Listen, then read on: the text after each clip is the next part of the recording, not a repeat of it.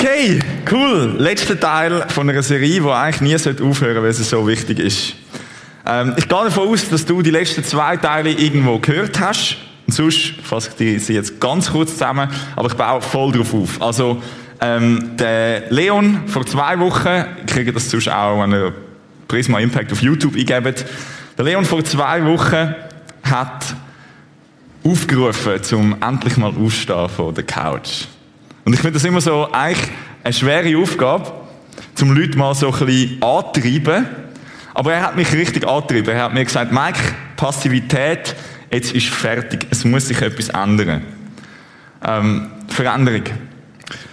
Letzte Woche war ich da mit Robin.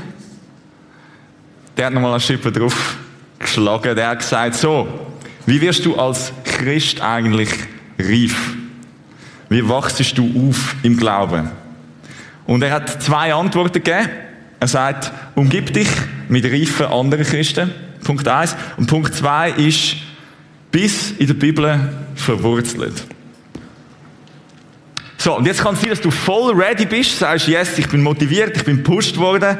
Äh, vielleicht schon auch ein bisschen, etwas, ein bisschen abgekühlt, weil es ist ja eine Woche her, oder? Seit der letzten Dosis. Ähm, und Vielleicht hast du vor einer Woche gesagt, hey, ja, ich, ich will tiefer in die Beziehung mit Gott eintauchen. Ich will mehr, ich will feste Nahrung. Sehr gut. Dann bist du ready für eine Veränderung, dann bist du ready für Reife. Die Frage, die sonst immer am Schluss von einer Predigt gestellt wird, stellen wir heute am Anfang. Und zwar, was muss ich dann jetzt genau machen? Das ist eine wichtige Frage. Und um das geht es heute Abend. Ähm, ich werde es vermutlich nicht ganz schaffen, aber, aber wenn es dich schon nur ein Stückchen näher bringt, dem Jesus und dem Glaubensweg, dann, dann habe ich schon gewonnen. Wie gesagt, eigentlich müssen wir, müssen wir jede Woche nur, nur über das reden. Und jetzt. Aber dann wäre niemand mehr da. ah, das habe ich vorgegriffen. Gut. Oder, um es mit dem Wort vom Hebräerbrief zu sagen, wie der Robin letzte Woche, Darüber könnte ich noch viel sagen, aber es lässt sich schwer darlegen, weil ihr nicht mehr richtig zuhören wollt. Ist jetzt cool, der Abend ist noch jung, ihr habt vielleicht noch ein bisschen Aufmerksamkeit übrig. Aber ihr seid nun schon so lange Christen und solltet eigentlich andere lehren. Stattdessen braucht ihr jemanden, der, der euch noch einmal die Grundlagen von Gottes Wort beibringt. Ihr seid wie Säuglinge, die nur Milch trinken, aber keine feste Nahrung essen könnt. Das haben wir letzte Woche gehabt. Wenn dich das triggert oder du Fragen hast, dann schau einfach den Podcast von letzter Woche. Meine Frage ist jetzt, was ist genau das, was der Autor vom Hebräerbrief anklagt? Was ist genau, was ist sein Vorwurf? Was ist die Verfehlung von den Leuten, die den Brief bekommen haben? Oder eben auf Deutsch, was, was muss ich jetzt machen? Das Coole ist, steht da drin. Steht alles da drin. Wir müssen nur lesen. Ähm, sucht, Leute. Sucht, sucht mal da drin nach Antworten. So einfach es tönt, aber sucht mal da drin nach Antworten auf Fragen, die ihr habt. Ihr werdet echt erstaunt werden. Es, es steht da. Und zwar nur, nur ein paar Verse vorher. Dort spulen wir jetzt ganz schnell an. Also da sind wir Kapitel 5 im Hebräerbrief, 11 bis 12. Und nur kurz vorher, ah, vielleicht muss ich noch schnell etwas zum Hebräerbrief sagen. Hebräerbrief, die ersten vier Kapitel sind es, es Lob auf Jesus. Okay? Der Autor vom Hebräerbrief setzt voraus, dass die Leute, die den Brief lesen, die ganze jüdische Story kennen. Oder? Jesus ist kein Christ gewesen, Jesus ist ein Jude gewesen, hat als Jude gelebt vor 2000 Jahren und die vier, die vier Kapitel vorher, die sind auch ein Riesenlob. Jesus ist größer als jeder Prophet, der je kam. Größer als Mose, größer als Aaron. Warum? Er hat es nicht, nur nicht verkackt, sondern er hat es vollendet. Okay? Er hat, er hat die Lösung gebracht. Das ganze Alte Testament kann eigentlich mit der einen verzweifelten Frage zusammengefasst werden. Ist, wo ist der Retter, der uns aus dem Schlamassel rauszieht? Und Jesus ist die Antwort auf das. Und die ersten vier Kapitel vom Hebräerbrief ist nur ein Lob auf Jesus. Jesus ist über. Jesus ist der Man. Jesus hat alle Probleme gelöst, wo wirklich Probleme sind. Und jetzt kommt die Stelle.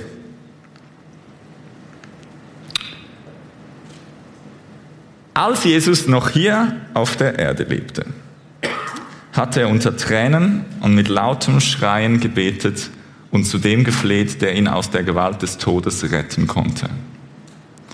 Und wegen seiner ehrerbietigen Scheu vor Gott wurde er auch erhört.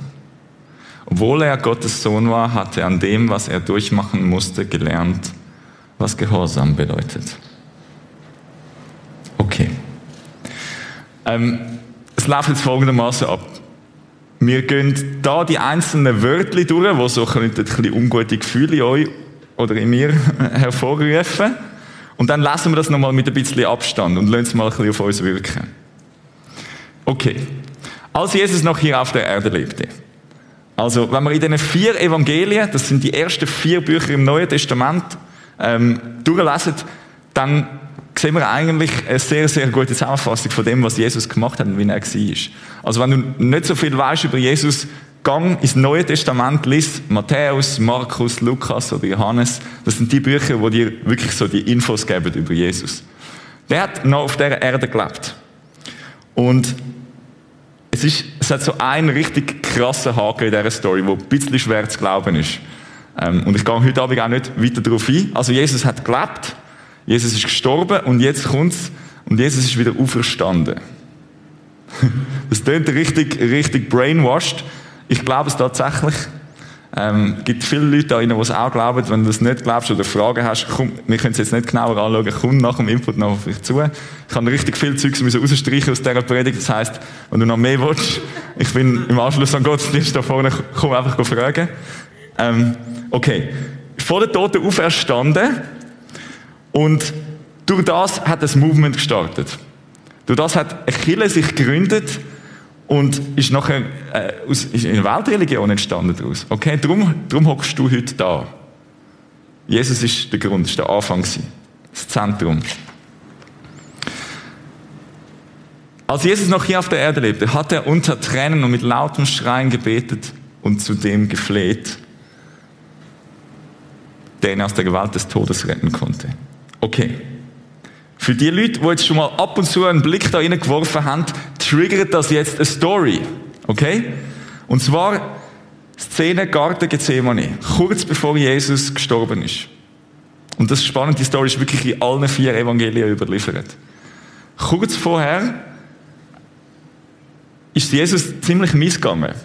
Ich weiß nicht, ob das Neuigkeiten sind für dich oder nicht, aber Jesus hat nicht wollen sterben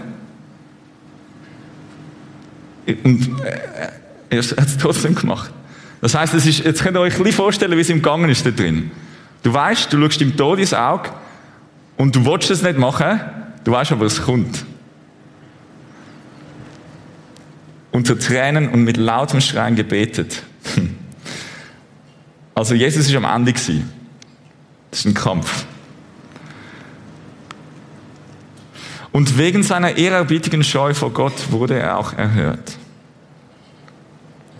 Wisst ihr, was Scheu vor Gott, ah, das ist so lustig übersetzt, aber ich finde es noch passend. Das sind so, das sind so die Demutsmomente. Ich weiß nicht, kennt ihr das? Ähm, das sind so die Momente, wo du realisierst, okay, ich bin jetzt da und ich bin so klein. Und es gibt irgendetwas, wo so unglaublich viel größer ist als ich und ich bin dem, was auch immer das ist, komplett ausgeliefert. Es ist irrelevant, was ich mache oder sage oder denke oder was für eine Meinung ich habe oder was für Überzeugung. Ich bin dem ausgeliefert. Jeder Atemzug ist abhängig von der Gutmütigkeit von dem, wo ich ausgeliefert bin. Das ist, das ist Gottes Furcht. Checke, dass du am Leben bist, Mann. Und andere vielleicht nicht oder nicht mehr. Das ist Gottes Furcht. Und dass du absolut nichts dazu beitragen hast, dass du jetzt so lebst, wie du lebst. Dass du überhaupt lebst. Wenn, wenn du so diese Mentalität mit dir trägst, dann entwickelst du so ein einen äh, gesunden Respekt, sagen wir es mal so, vor dem, wo alles in der Hand hat. Okay. Also ich kreise jetzt da mega viele Sachen an, ich muss das überspringen. ähm, also sucht, sucht selber. Wenn, wenn ihr etwas mitnehmt, sucht selber. Jesus lässt sich finden. Obwohl er Gottes Sohn war. Okay, also der Jesus, der gelebt hat und der verstanden ist, nachdem er gestorben ist, das war nicht nur ein Mensch gewesen, sondern ganz Mensch und ganz Gott. Es kommen viele weirde Sachen heute Abend, okay? Aber manchmal check ich selber nicht ganz. Was mir hilft, Gott ist ja kein Mensch. Gott ist irgendwie Gott und nicht ein Mensch. Und ich bin Mensch und irgendwie ein Gott. Und er ist ein anderes Wesen. Er ist nicht Geschöpf. Und das Problem an der Sache ist, die könnten ja weiterhin so ein bisschen füreinander sein, aber Gott hat eine unglaublich große Leidenschaft, Beziehung zu seinen Menschen zu leben und zu führen. Jetzt, riesen Gap. Gott Mensch. Wie soll da überhaupt irgendeine Art und Weise von Informationsaustausch passieren? Vieles ist versucht worden, vieles ist schief gegangen. Die einzige Lösung, die es wirklich gebracht hat, ist, Gott, dass Gott gesagt hat, okay, dann werde ich halt Mensch, damit ich den anderen Menschen so face to face kann begegnen. Das ist die Lösung, die was Gott Mensch-Problem gelöst hat. Und das ist Jesus. Jesus ist in dem Sinn Gottes Sohn. Er ist als Baby auf die Welt gekommen und ist aufgewachsen, so als Teenie und irgendwann dann mit 30 umeinander fangen die Stories an, die wir von ihm lesen da drin. Okay. Und er ist Gottes Sohn gleichzeitig. Also der Übermensch. Der, der nie Fehler gemacht hat. Der, der wirklich, und das ist auch wieder die ersten vier Kapitel vom Hebräerbrief, der über Jesus, der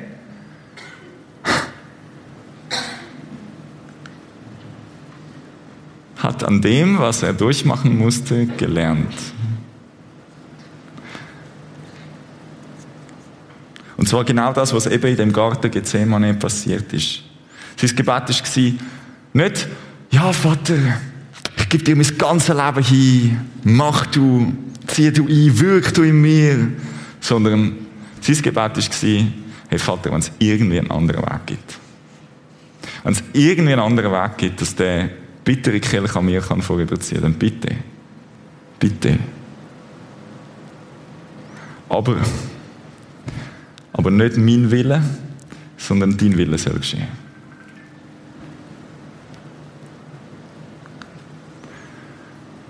Das heißt Gehorsam. Okay, jetzt könnt ihr nochmal schnell durchschnaufen. Wir lesen den Text nochmal.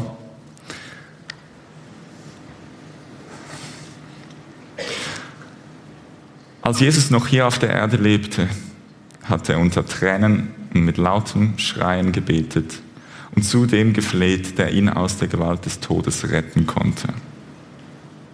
Und wegen seiner ehrerbietigen Scheu vor Gott wurde er auch erhört. Obwohl er Gottes Sohn war, hatte er an dem, was er durchmachen musste, gelernt, was Gehorsam bedeutet. Gehorsam ist, ist ein großer Schunken. Also es gibt viel Missbrauch in dem Thema, wenn Leute über Gehorsam reden. Aber ich glaube, wir haben, wir haben ein bisschen aus Angst ein bisschen einen grossen Bogen um das Wort gemacht. Ähm, bis, bis heute Abend noch. Was heißt Gehorsam? Was würde ich sagen? Können wir schnell nachdenken. Was heißt Gehorsam? Wir dürfen jetzt auch drei rufen. Ja, machen wir drei rufen. Rufen mal drei. Mhm. Ich glaube, dass jemand gut meint mit einem. Gehört sicher dazu. 100% folgen. 100% folgen. ja, ist ein das. Noch etwas anderes? Kurz zusammengefasst. Das heißt Gehorsam.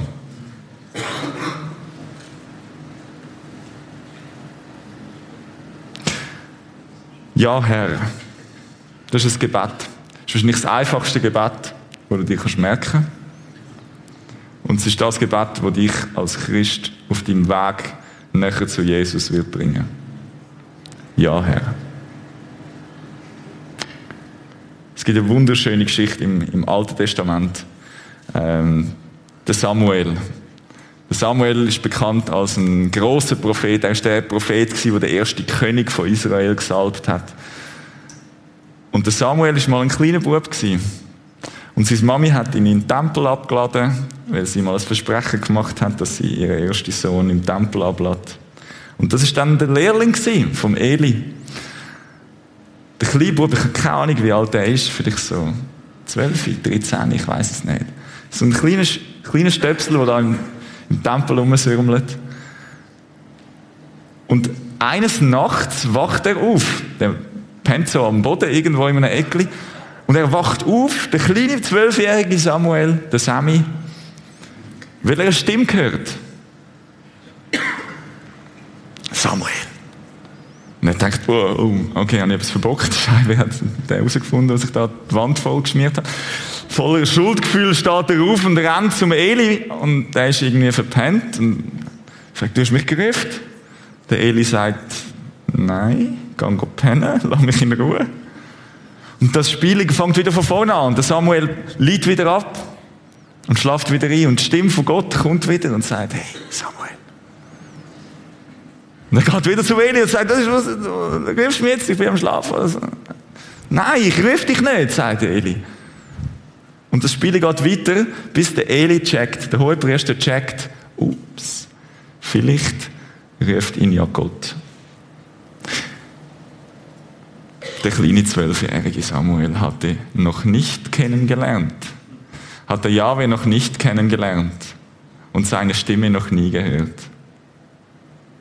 Wir machen jetzt kein Hand aufheben, wer, wer auch wieder ein Samuel ist da rein. Wo noch die Stimme von Jahwe noch nicht so kennt. Noch nicht so unterscheiden kann, wer da jetzt ruft. Und dann rief Jahwe ihm zu dritten Mal. Wieder stand Samuel auf und ging zu Eli und sagte, hier bin ich, du hast mich gerufen. Da merkte Eli, dass Jahwe den Jungen rief. Und jetzt, äh, was ist der Auftrag an Samuel? Er sagte zu Samuel, leg dich wieder hin und wenn du noch einmal gerufen wirst, dann sag, sprich Jahwe, dein Diener hört. Nicht mehr. Er hat nicht gesagt, Samuel, und wenn Gott dich nochmal ruft, dann steh auf und bekenne ihm dein ganze Leben und komm mit ihm deine Zukunft und red mit ihm, Dialog oder was weiß ich. Nein, nicht. Die einzige Anweisung an den kleinen Bub ist, gib Antwort. Sag, ja, Herr. Ich höre an. Ich glaube, mit dem einfachen Gebet ähm, wird, wird ganz viel verändert im Impact. Ähm, ich, glaube, ein, ein, Nachfolger von Jesus ist, ist ein Jünger. Und ein Jünger ist ein Lernender. Und ein Lernender ist einer, der fragt, wo, wo irgendwie Erkenntnis haben Und ich erzähle euch schnell, dass das Ganze noch ein bisschen praktisch wird, eine Story von mir. Ähm, es hat tatsächlich, gibt es ab und zu die geistesgegenwärtigen Momente, wo ich nicht komplett unbewusst in eine neue Lebensphase hineinrutsche. Ähm, und zwar dort, wo ich geheiratet habe. Dort habe ich mir tatsächlich vorher kurz Gedanken gemacht, gesagt, okay, es kommt jetzt eine neue Situation auf mich zu. Ich bin noch nie geheiratet ich weiß nicht, wie das geht. Ähm, ich will so wenig wie möglich verkacken.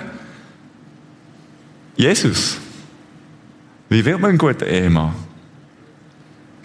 Du, du bist doch Ehemann, du weißt, wie das geht. Du bist Jesus, du weißt auch, wie das geht.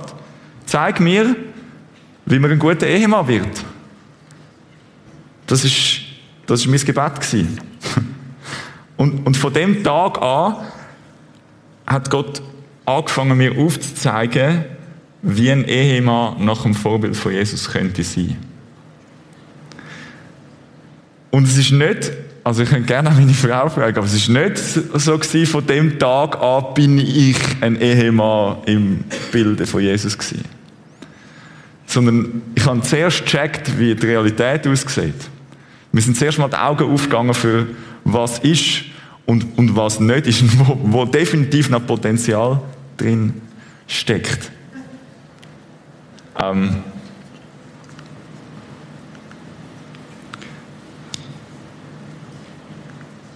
Kennen ihr den mit dem Gold?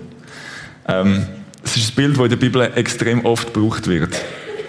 Und zwar das Gold, wo ja so in der Natur vorkommt, ähm, im Feuer inne erhitzt wird und unter Druck geraten und dann dort die unreinen Teile, der Dreck, der geht weg und das Gold bleibt. Und ich habe immer gedacht, das ist so ein Goldbarren, oder? Du tust so einen Goldbarren nehmen und der hat vielleicht noch so zwei, drei Drecksstäubchen drin. Weil es ist nicht ganz rein, oder? Es ist, es ist dreckig. Es muss geläutert werden. Und dann nimmt man das Gold und tut es in den Ofen rein. Und das, was vielleicht vorher so 99% Gold war und 1% Dreck, ist jetzt 100% Gold. Das ist die Realität. So sieht Golderz aus, wenn man es schmilzt. Und genauso habe ich mich gefühlt, als ich gecheckt habe, was das Potenzial ist. Da ist nicht 99% Gottes Ebenbild und so 1%, wo ein bisschen weg kann und nachher wird es eingeschmolzen und dann, boah, shiny, shiny. Hey, da ist vielleicht 99% Dreck. Und 1% verschüttet ein bisschen übrig gebliebenes Gottes Ebenbild. So wie die, die Goldadern auf dem Stein.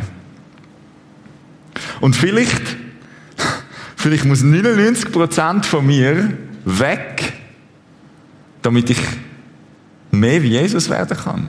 Weil 99% von mir nicht so wie Jesus ist. Und das, das ist jetzt nicht einfach der Mike, der Pastor, der da vorne steht und das, das redet, sondern ich, ich, ich bin nicht Pastor geworden, weil ich ein besonders guter Christ bin und denke, wow, das ist noch ein nice Vorbild, das können wir auf die Bühne stellen.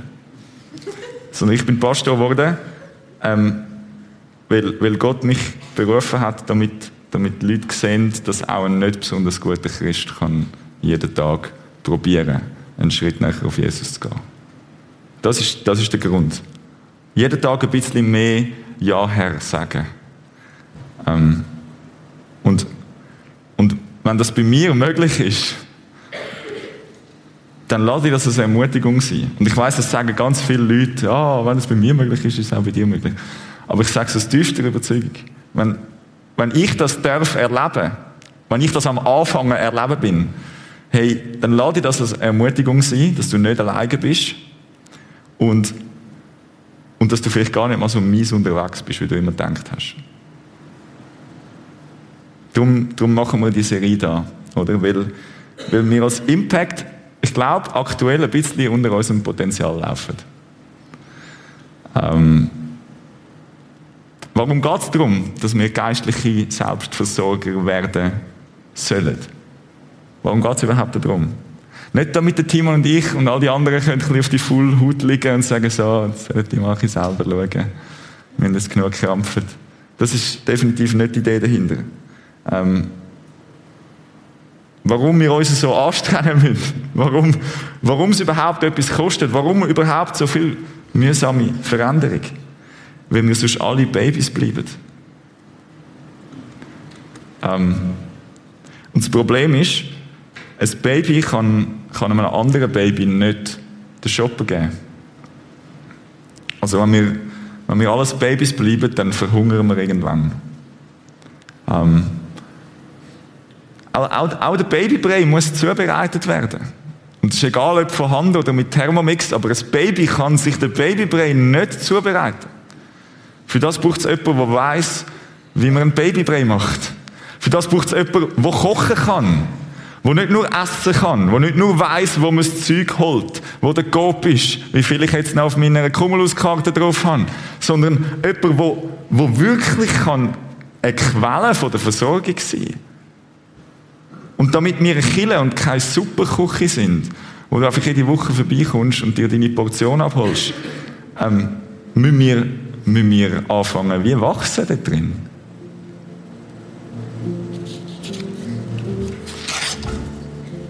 Ich, ich wünsche mir, dass wir als Kille dürfen, eben nicht eine Superküche oder in einen McDonalds oder sonst irgendetwas, sondern ein, ein Esstisch, ein, ein Familientisch sein. So ein, so ein guter Familientisch. Nicht so einer wie aus deiner kaputten Kindheit, wo du nie mehr zurückgehen willst, sondern der beste, der beste Familienesstisch, den du dir vorstellen kannst. Wo, wo jeder noch irgendwie seine Spezialität mitbringt, wo man auch noch ein bisschen probieren kann, wo, wo ein anderer gekocht hat und und meine Frage ist, was bringst du mit an den Esstisch? Ich meine, du kannst wirklich auch, bitte komm auch mit leeren Händen, wenn du nichts gegeben hast, unbedingt. Es lebt davon, dass jeder darf kommen.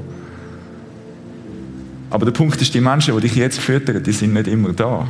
Du darfst wachsen in dem hinein. Und darum, ja, ich, ich habe das Gefühl, Gott will heute Abend ähm, geistliche Eltern berufen von uns.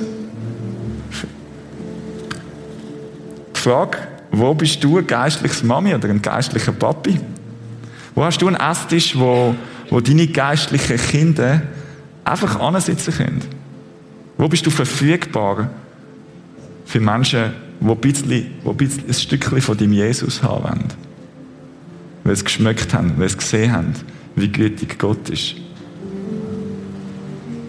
Oder und geistliche Kinder, die werden nie geboren, die werden adoptiert.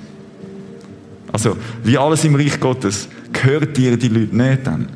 Sie werden dir anvertraut, wenn du ready bist.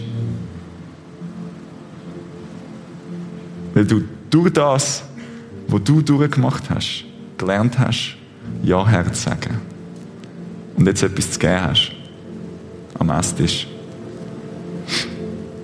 Hey, und wenn du, wenn du frisch bist im Glauben oder noch recht skeptisch, dann ist das jetzt vielleicht ein bisschen over the top für dich.